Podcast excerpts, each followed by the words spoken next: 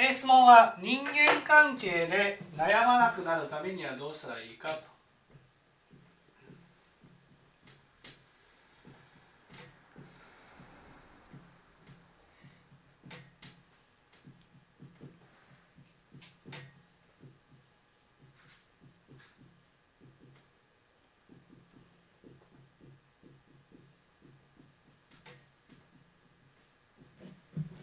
ね、なぜ悩むんでしょで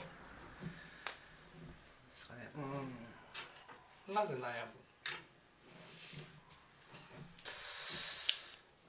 なぜまあ思い通りにならないことの方が多いんですかね。なぜ悩む？人間関係でなぜ悩うん。なぜ？むなぜ？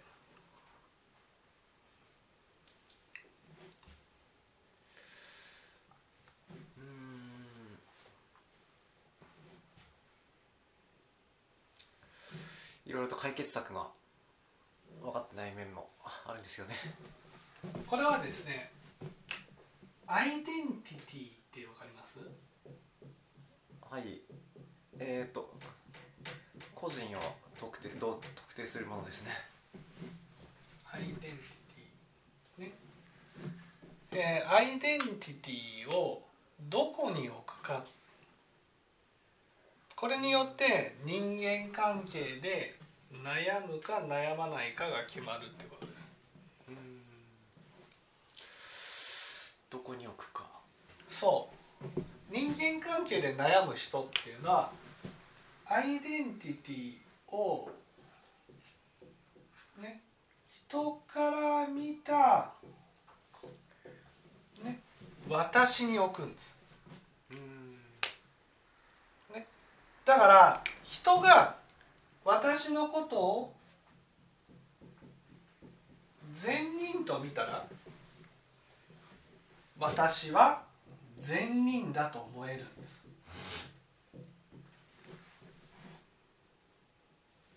ね、人が悪人と見たら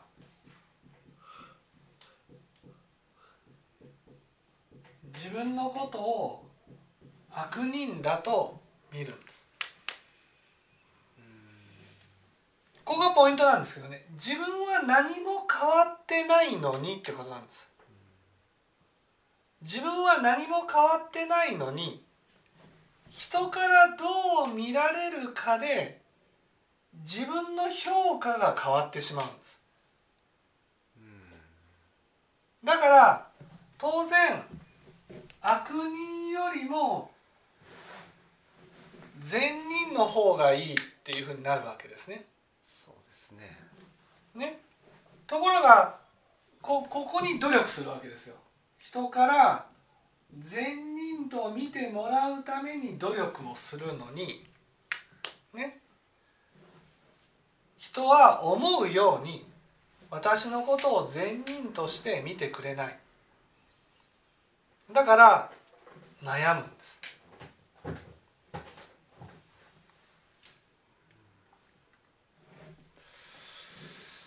なるほだから人間関係で悩まないためには？どアイデンティティをそういうところに置かないようにしたらいいですね。そう。アイデンティティをねいわゆるぜ自分の中でね自分で自分のことをどう見るかで判断することが大事なんです。ね。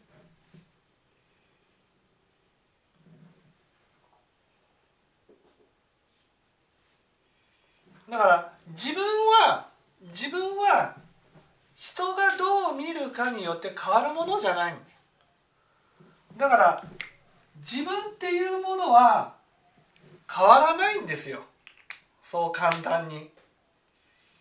この自分というものがちゃんと理解していたならば人がどう見るかによって振り回されることがない。だから人間関係で悩むことがなくなるわけです。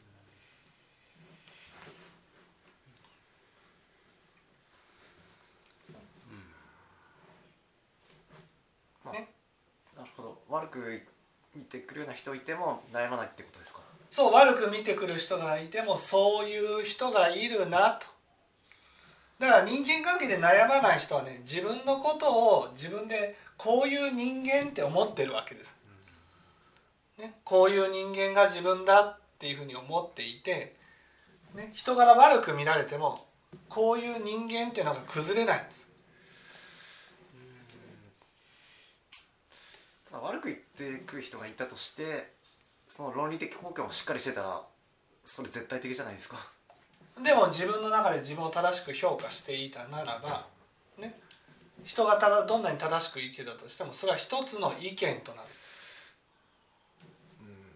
もでただそのその一つの意見がもう客観性を置いてたらそそう思えちゃうと思うんですが。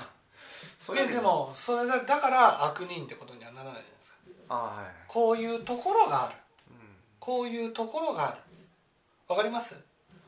例えばこういうふうにあなたはできませんよ。それはどんなに客観的な事実だとしても自分が悪人か善人かっていう判断にはならないってことなんです。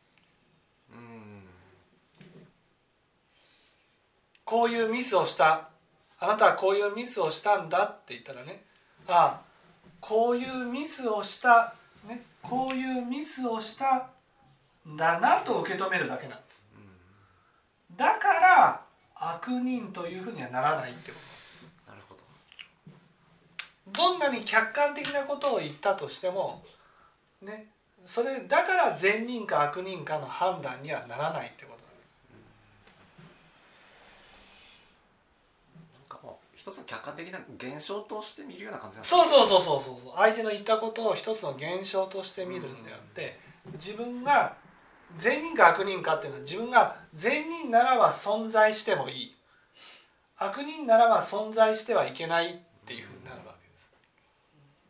だから存在してもいいかどうかっていうことに関わってきてしまうんです。うん。でも相手はこういうミスをしたからあなたは存在してはいけないよと言ってるわけじゃないんです。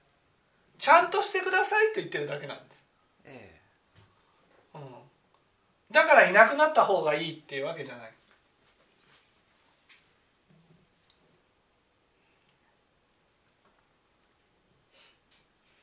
だから自分でまず自分のことをどう評価するかっていうことが大事なんです。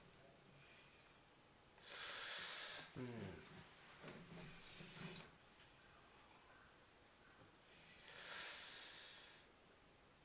そこを確立していくためにどうしたらいいのかっていうのが一番ポイントですよね。そう。でどうしたらいいのかっていうことに関して言うならばね一挙はこう言ってるんです。人生は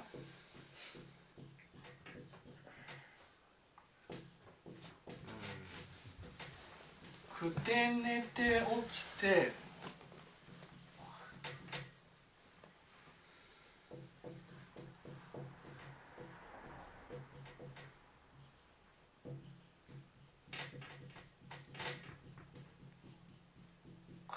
クソ垂れて子は親となる子は親となると。こういうふうに言ってるわけです。ね、これはどういうことか、まあ、非常に分かりやすくね。人間は食て寝て起きてクソを垂れるものだと言ってるわけです。えね仕事をするものだと書いてないんです。つまり仕事は、ね、仕事は人生の中のオプションでしかないってことなんです。まずくて寝て起きてクソ垂れてっていうことが中心にあってつまり仕事を辞めても生きている限り続けていかなければならないのがくて寝て起きてクソ垂れてっていう部分なんです。ここの部分をきっちり続けていくことが大事なんです。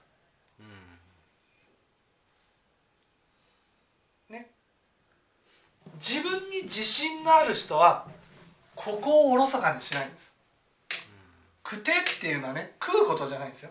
食うために健康に気遣った料理をするとか、ね、そして食べたら食器を片付けるとか。洗って。ね。ね寝てっていうのはただ寝る。もちろん寝るってことも大事だけど。ね。うんその気持ちよく生活をしていけるように掃除をするとか整理をするとか布団を干したりするとかそういうことをする。ね。クソ垂れてっていうので言ったらトイレ掃除をするとか掃除をしたりね。料理を作ったりそういうことが自分の生活の一番の基本なわけです。ここをきっちりとやることが自分の価値だと思ってください。だから仕事上でミスをしたことはあくまでも人生のオプションであってね。それは例えば仕事を定年で辞めたとしたらねなくなっていくものなんです。でも生きるために料理を作ったり掃除をすることはねそれはずっとやり続けていかなければならないことなんです。生きている限りやり続けなければならないもの。そこにいかに価値を置くかなんです。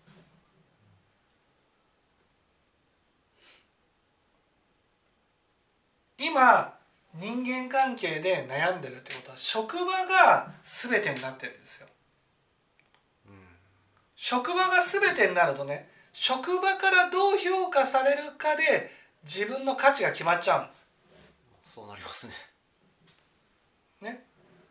だけど職場でどう評価されるかが大事じゃなくて自分としてどう一人でもね確立できているかが大事なんです。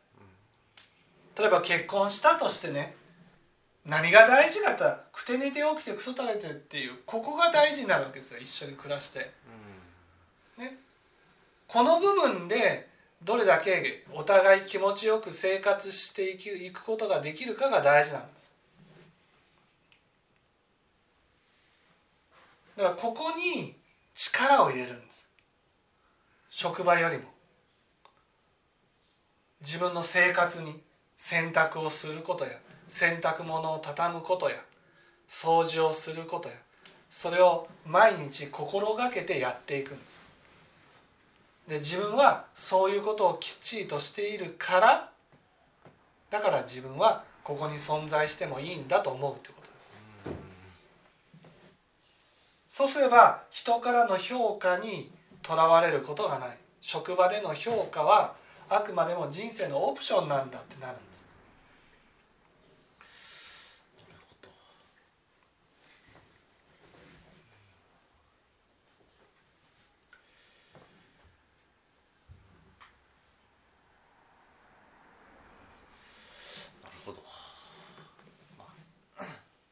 日常生活に本当をまあメインと思って。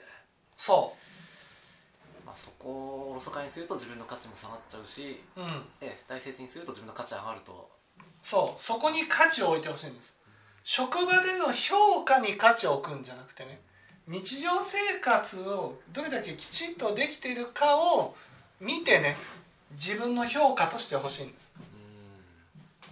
自分の価値としてほしいんです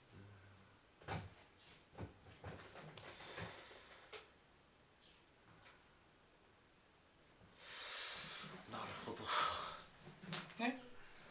そこに価値を置いたら職場でどう評価されるか。自分が善人か悪人かっていうことにそれほどとらわれなくなる、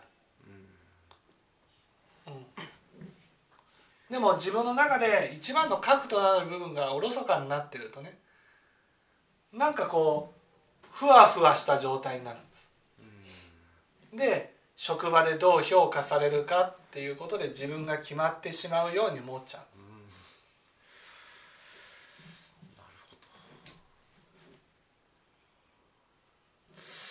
うん。うんなんかすごいよく分かった気がして。だからもう細かい人間関係の技術とかそういうことよりももう本当にここれがすごい大事って。そうそうそう。ここがこの部分がねこの部分が結局生活の部分なわけです。その生活の部分がきちっとしてる、自分の食事についても自分の健康を考えて料理をしている。洗濯もしている。掃除もしている。だってそれが仕事を辞めてもやっていかなくちゃいけないことじゃん。そうですね。まあ死ぬまでそうですからね。そう死ぬまでやっていかなければならない。生きる人が生きるとは生活なんだって言ってるわけです